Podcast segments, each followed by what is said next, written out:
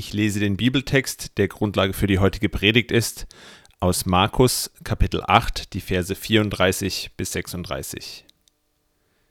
Dann rief Jesus die Volksmenge samt seinen Jüngern zu sich und sagte, Wenn jemand mein Jünger sein will, muss er sich selbst verleugnen, sein Kreuz auf sich nehmen und mir nachfolgen. Denn wer sein Leben retten will, wird es verlieren. Wer aber sein Leben um meinetwillen und um des Evangeliums willen verliert, wird es retten.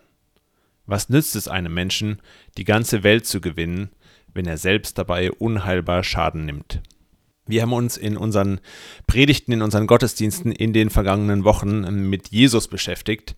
Und die Idee dabei war, ähm, den Fokus äh, immer wieder ganz bewusst so auf ihn zu setzen, auf ihn zu legen, Sonntag für Sonntag, so einen Fixpunkt damit zu setzen, ähm, der uns durchträgt, an dem wir Halt und Orientierung finden in dieser Zeit, die so unvorhersehbar, so unberechenbar ist. Und heute, zum Abschluss vor unserer Sommerpause, sind wir so einem ganz zentralen Text, einer ganz zentralen Aussage von Jesus im Markus-Evangelium angekommen. Und dieser Text, die paar Verse, die wir da gerade eben gehört haben, die sind der Abschluss unserer aktuellen Reihe zu Jesus. Ja, die machen so den Deckel drauf, die binden die Fäden zusammen. Und gleichzeitig war genau dieser Text, waren genau diese Aussage auch schon mal Anfang, Startpunkt für eine Predigtreihe zu Jesus, die wir im Jahr, an, äh, Anfang des Jahres 2020 äh, gehabt haben. Das heißt, hier ist wirklich so, so ganz viel Grundlegendes und Wesentliches drin in diesem Text. Ja, es ist so, so eine Kernaussage, eine ganz wesentliche Aussage im Markus-Evangelium. Und wenn euch einiges aus der Predigt heute bekannt vorkommen wird, dann liegt das daran, dass ich das aus der Predigt, äh, die Alex Anfang 2020 zu genau diesem Text gehalten hat, übernommen habe. Und das liegt ganz einfach daran, dass ich, äh, als ich mir seine Predigt äh, in der vergangenen Woche nochmal angehört habe, dachte, Mann, da liegt so viel Gutes drin in dieser Predigt, in diesem Text, was mich durch die letzten anderthalb Jahre, durch diese Corona-Zeit auch in 2020 äh, getragen hätte und was mir hätte helfen können. Ja, ich wünschte, ich hätte diese Predigt zehnmal angehört in diesem Jahr, weil da wirklich äh, so viel Hilfreiches drin liegt für all die Dinge, die mich gestresst und die mich umgetrieben haben in der letzten Zeit.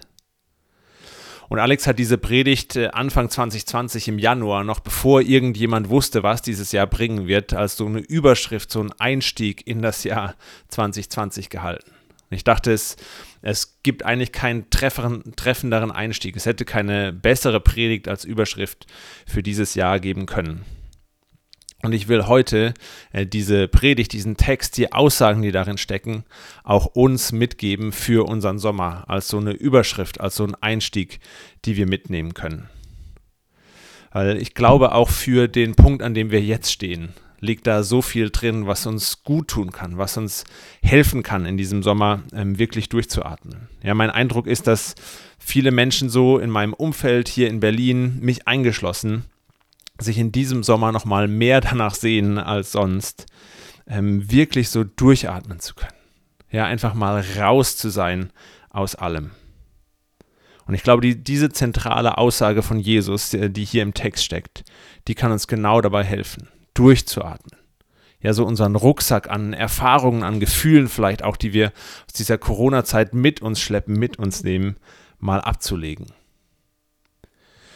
Und so diese Begriffe, äh, die hier im Text gefallen sind, ja, Selbstverleugnung, das eigene Kreuz auf sich nehmen, das eigene Leben verlieren, das klingt vielleicht im ersten Moment gar nicht mal so sehr nach äh, Durchatmen.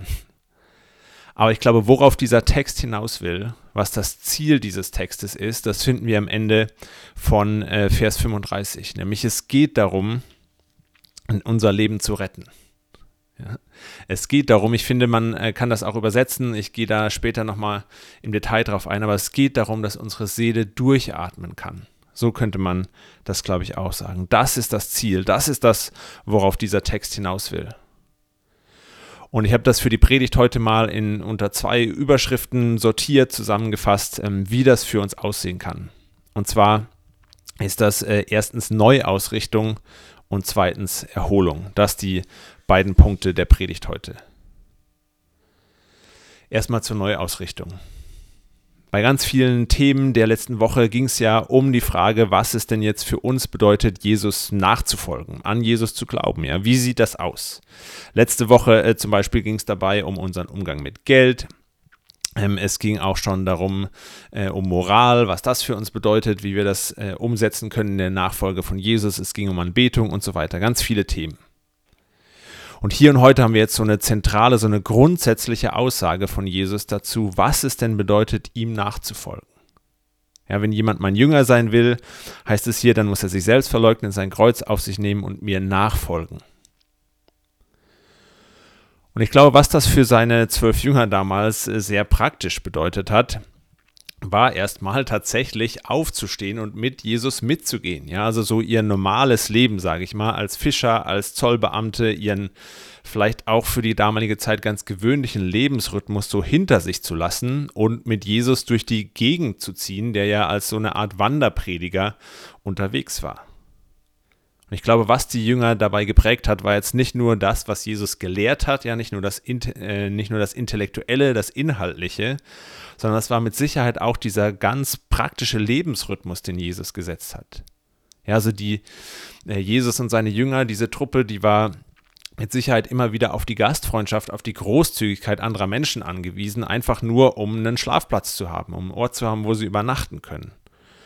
Oder dann hat Jesus sich auch immer wieder ähm, alleine, aber auch mit seinen Jüngern so zurückgezogen an Orte der Stille. Oder sie haben zusammen Mahlzeiten gehabt, sie haben zusammen gegessen, sie haben zusammen gefeiert. Ja, und so dieser Rhythmus, den Jesus da vorgegeben hat, der hat das Leben der Jünger mit Sicherheit ganz, ganz stark geprägt, hat ihnen ganz viel ge gegeben. Ich glaube, wenn wir jetzt überlegen wollen, was es für uns bedeutet, Jesus nachzufolgen, uns von ihm prägen zu lassen, dann lohnt es sich als erstes mal so eine Bestandsaufnahme davon zu machen, wer oder was unser Leben, unseren Lebensrhythmus eigentlich im Moment so prägt. Also als ganz kleines Beispiel so zum Einstieg vielleicht ähm, erstmal, wir folgen ja auch bestimmten Menschen oder bestimmten Kanälen nach, hören vielleicht ihre Podcasts, folgen ihren Posts oder so in den sozialen Medien und zum Teil ist das einfach nur Unterhaltung, das macht einfach Spaß, sich manche Sachen anzuschauen. Zum Teil ist das vielleicht so ein freundschaftliches Interesse. Ja, wir wollen einfach wissen, wie es äh, bestimmten von unseren Freunden oder unserer Familie so geht. Wir wollen up-to-date sein, was in ihrem Leben so läuft.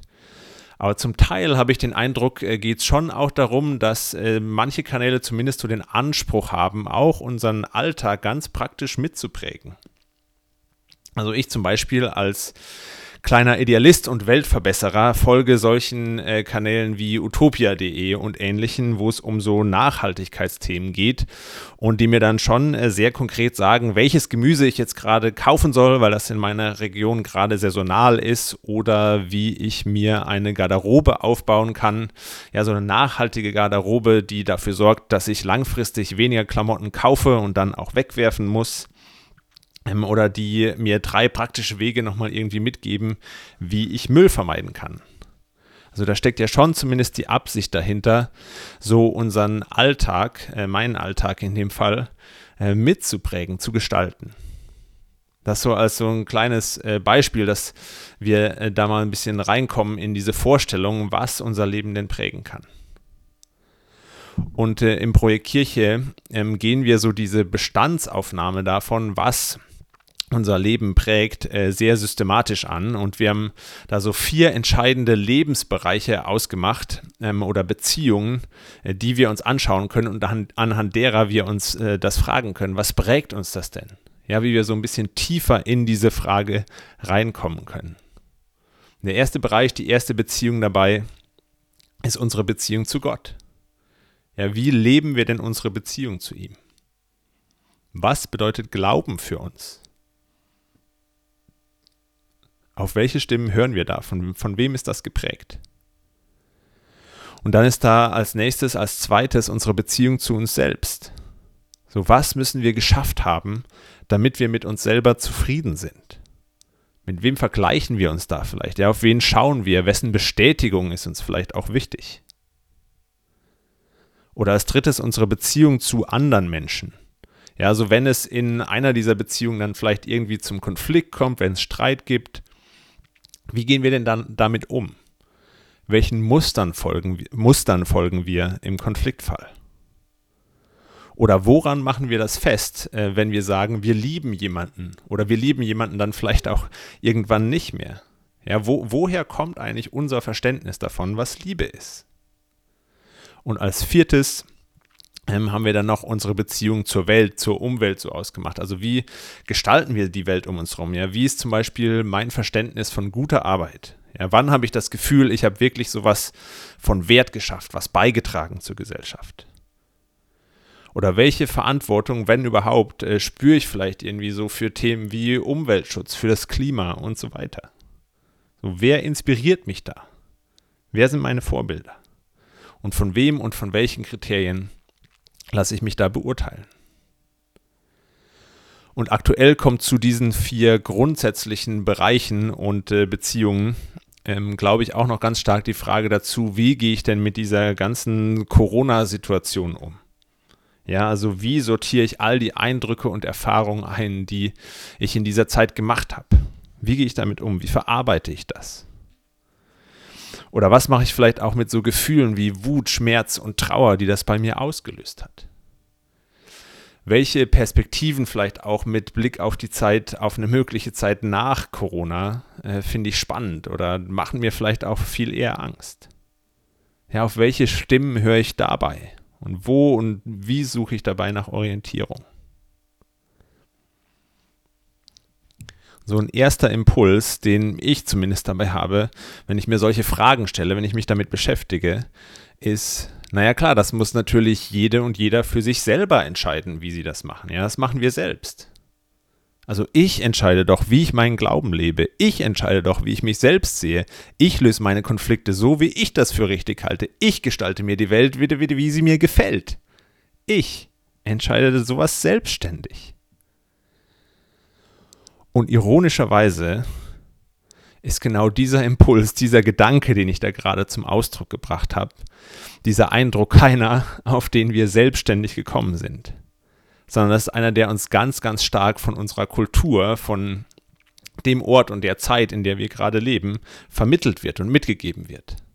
Ja, um das nochmal kurz zu illustrieren, als ich äh, gerade davon gesprochen habe, dass ich ja auch so ein kleiner Weltverbesserer bin, der sich irgendwie für Nachhaltigkeitsthemen interessiert, da musste ich das nicht irgendwie groß erklären oder rechtfertigen, sondern dann wusstet ihr, wovon ich spreche. Ja, es gibt noch mehr von der Sorte gerade. Aber allein dieser Eindruck, dass ich als Einzelperson irgendwie eine Verantwortung dafür habe oder dass ich auch die Fähigkeit habe, ja, die Welt zu verändern, die Welt zu verbessern, das ist eine Idee, auf die ich selbstständig nie gekommen wäre, ähm, wenn ich einfach zu einer anderen Zeit oder an einem anderen Ort geboren worden werde, wäre.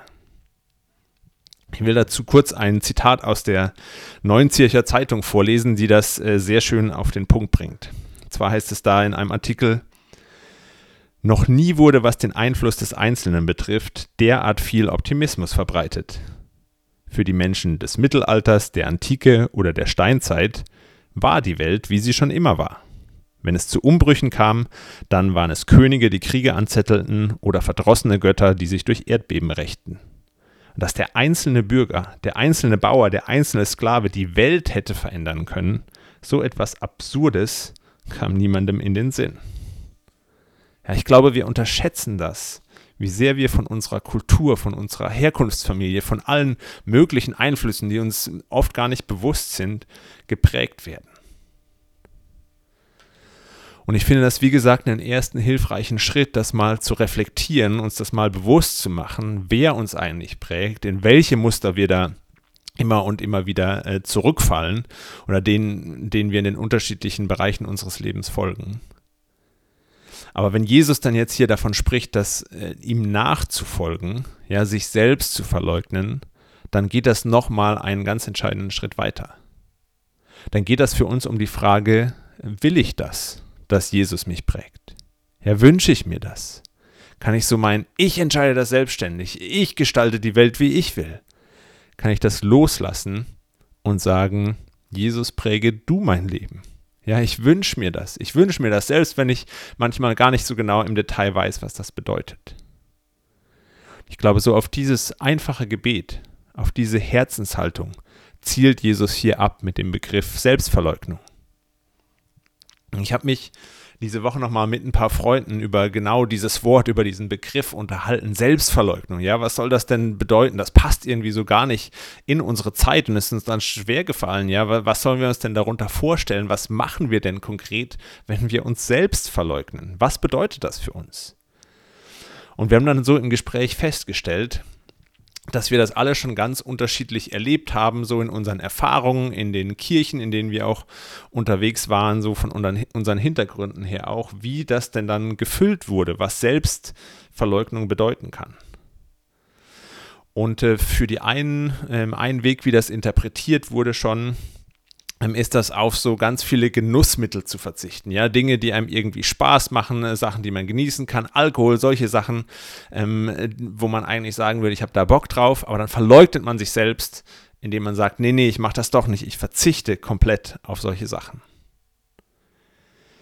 Eine andere Interpretation ist, ähm, sich nochmal so die Größe der eigenen Schuld ähm, vor Gott bewusst zu machen. Also das Selbst, ähm, sich das bewusst zu machen, wie klein eigentlich das eigene Selbst ist im Vergleich zu Gottes Größe. Ja, es ist auch so ein Weg, wie Selbstverleugnung interpretiert oder gelebt wird in verschiedenen Gemeinden. Oder für andere äh, bedeutet es dann doch auch eher nochmal, ja, das Selbst zu verleugnen, bedeutet natürlich, äh, die Bedürfnisse der anderen in den Vordergrund zu stellen. Ja, ist so ein soziales Anliegen dahinter. Ja. Bevor es um mich und meine Anliegen geht, muss ich immer erstmal schauen, dass die Bedürfnisse von allen anderen Menschen befriedigt sind. Das sind so verschiedene Interpretationen davon, wie das konkretisiert wird, was Selbstverleugnung denn bedeuten soll. Jesus sagt hier nichts davon. Ja, er konkretisiert das an dieser Stelle nicht. Und das finde ich bemerkenswert. Ja, ich glaube, Jesus konkretisiert das hier bewusst nicht, weil er eher so grundsätzlich auf unser Herz abzielt, an dieser Stelle. Ich glaube, in einer Zeit, wo das äh, immer wieder betont wird, ähm, wo wir das von ganz vielen unterschiedlichen Seiten immer wieder eingetrichtert bekommen, ja, dass wir unser Leben selbst bestimmen müssen, dass wir uns selbst verwirklichen müssen, dass wir, dass es nur darauf ankommt, wie wir uns selbst sehen. Ich glaube, in so einer Zeit zielt dieser Begriff der Selbstverleugnung erstmal auf diese ganz grundsätzliche Frage ab. Will ich das, dass Jesus mein Leben prägt?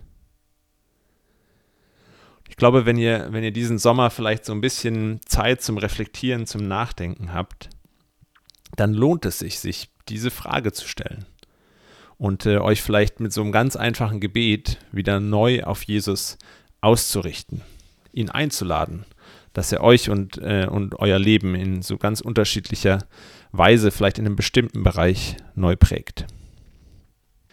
Soweit mein erster Punkt.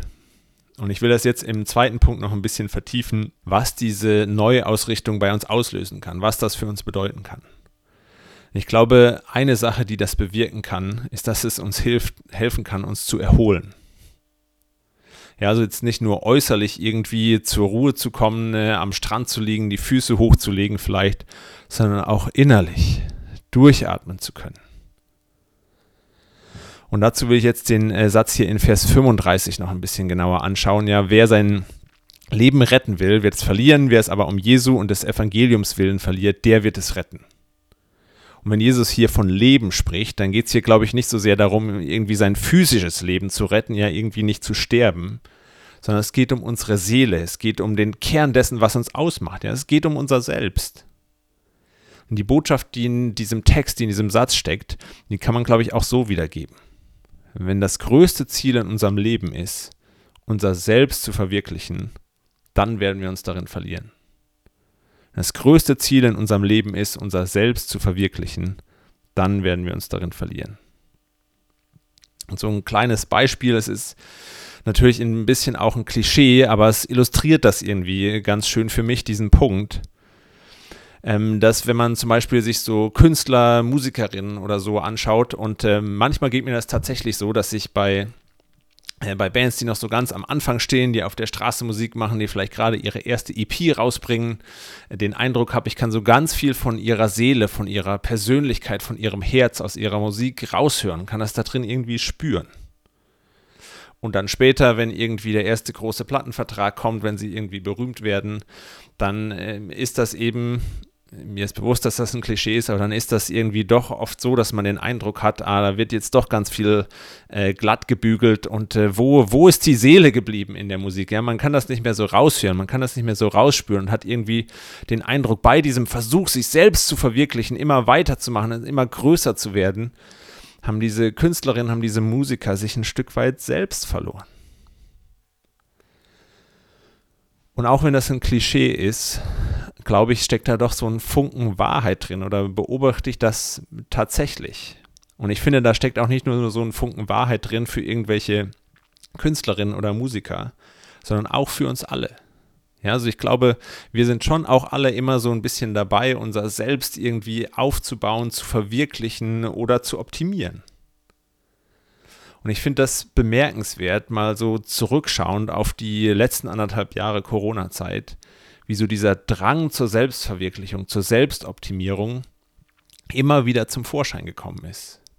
Ja, also vielleicht erinnert ihr euch noch, äh, März letzten Jahres, äh, der, als der erste Lockdown war. Ja, Lockdown war noch irgendwie spannend, war noch total interessant, total aufregend, hatten wir noch niemals vorher.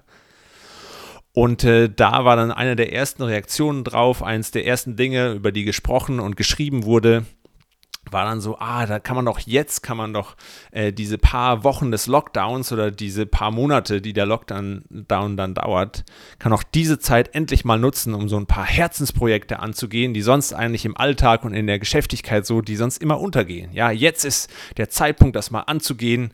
Ähm, jetzt ist die Zeit, um ein Buch zu schreiben. Äh, das waren so ein paar Gedanken und äh, es war sofort der Impuls, ah, es passiert was Krasses ähm, nutzt das als Chance, um dich selbst zu optimieren, um dich selbst zu verwirklichen. Oder dann so ungefähr vor genau einem Jahr, im Sommer letztes Jahr, äh, die erste Welle war vorbei und äh, viele dachten, es ist jetzt vielleicht komplett vorbei, auch mit dieser Pandemie. Und es wurde so die, wurden so die Fragen gestellt von, ähm, was bleibt von dieser Pandemie und dann eben auch, was können wir vielleicht daraus lernen, was, was sollte vielleicht jetzt in Zukunft nach Corona irgendwie anders werden, irgendwie besser werden als vorher. Und was kannst dann vor allem auch du irgendwie anders machen? Wie kannst du dein Leben anders gestalten? Wie kannst du dich selbst nochmal verbessern, optimieren, selbst verwirklichen? Ja, nutze diesen Neustart, diesen Neuanfang, der dir hier geschenkt wird sozusagen, um äh, dich selber nochmal irgendwie zu verbessern. Auch da ist sofort wieder dieser Impuls, dieser Drang zur Selbstoptimierung zum Vorschein gekommen. Und ich finde, das hat auch irgendwie was. Ich mag das eigentlich auch, so Krisen als Chancen zu nutzen und so irgendwie nochmal optimistisch und das, das Positive in jeder Situation zu sehen. Das, das hat schon was für sich, da ist schon was dran. Aber ich glaube, inzwischen sind viele von uns an so einem Punkt angekommen, wo wir das vielleicht stärker spüren als sonst dass uns dieses ständige Bauen an uns selbst, dieses uns immer wieder auch neu erfinden müssen, dass es das einfach auch fertig macht. Ja, ich, ich spür, spürt ihr manchmal auch so eine Müdigkeit oder so eine Erschöpfung. Und ich glaube, dass wir spüren das, wir merken das, dass so dieses Drehen um uns selbst, dass das was ist, worin wir uns auch verlieren können. Ja, was an uns zehrt, was uns unglaublich viel Kraft kostet, neben all dem anderen, was gerade irgendwie sowieso auch anstrengender ist. Und ich glaube, wenn wir uns so neu auf Jesus ausrichten, ja, wenn wir unser Leben, unser Selbst um des Evangeliums verlieren, dann bedeutet das, aus diesem ermüdenden Selbstoptimierungszwang mal auszubrechen. Ja, durch diese Neuausrichtung kann, kann uns das bewusst werden, dass unser Selbst, unser Wert nicht an uns und unserer, an unserem Selbst hängt, sondern an dem, was Jesus für uns getan hat. Es hängt an seiner unendlichen Liebe, die darin zum Ausdruck kommt, dass er gesagt hat, ich sterbe für dich, ich gebe mich komplett für dich hin, und zwar bevor du irgendwas von dir selbst verwirklicht oder optimiert hast. Ja, du musst nicht nach zwei Wochen Urlaub schon wieder so funktionieren, als hätte es nie eine Pandemie gegeben. Du musst dich nicht daran freuen, dass dein Kalender sich im Moment schon wieder mit all den tollen Dingen füllt, die ja schon so lange nicht mehr möglich waren. Daran hängt dein Selbst nicht. Und du kannst auf Jesus schauen und durchatmen. Ich will jetzt an der Stelle doch noch kurz darauf eingehen, wie das denn praktisch aussieht.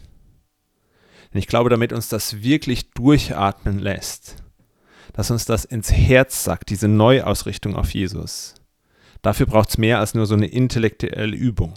Ja, dafür brauchen wir immer wieder so eine Erfahrung der Liebe Gottes. Dafür brauchen wir es, dass diese Liebe Gottes Raum hat in unserem Alltag, in unserem Leben. Und ich finde, an der Stelle, da schließt sich so ein bisschen der Kreis zu der Erfahrung der ersten Jünger, die eben mit Jesus unterwegs waren und deren täglicher Lebensrhythmus von ihm geprägt war. Und das ist auch meine Erfahrung der letzten anderthalb Jahre, dass das, was mir geholfen hat, so äh, ein vom Evangelium geprägter Lebensrhythmus war. Und das, was mir vielleicht auch in vielen Momenten noch viel mehr geholfen hätte. Ja, also so ein paar konkrete Elemente, äh, die ich da super hilfreich erlebt habe, war, waren zum Beispiel die Gottesdienste, die wir hier zusammen gefeiert haben. Oder so einen festen Tag in der Woche zu haben, an dem ich nichts arbeite. Oder wann immer das wirklich war, so zum Einstieg ins Arbeiten, so sieben Minuten so ein stille Gebet zu machen. Oder auch, dass wir als äh, Team im Büro einmal in der Woche in den Tag gestartet sind mit Gebet und den besten Schokocroissants der Stadt ja, es gäbe noch viel mehr solche Elemente, die, glaube ich, unheimlich hilfreich für meinen Alltag gewesen wären. Ähm, aber für mich waren allein schon so ein paar Elemente, die ich nicht mal regelmäßig durchgezogen habe, aber die waren für mich immer wieder eine kraftvolle Erinnerung, manchmal auch eine harte Disziplinübung darin, anzuerkennen, dass es am Ende auf Gott ankommt und nicht auf mich, auf mein Selbst, auf meine Performance. Ja, diese Elemente haben in den letzten anderthalb Jahren so oft wie so eine Bremse gewirkt, die irgendwie dazwischen gegangen ist, die mich haben durchatmen lassen, wenn ich getrieben war, wenn ich gehetzt war von irgendwelchen Sorgen, von Erwartungen, die andere an mich hatten, von Corona-Zahlen oder vor allem eben auch von meinem Bestreben, mich selbst nochmal irgendwie zu verwirklichen oder zu verbessern.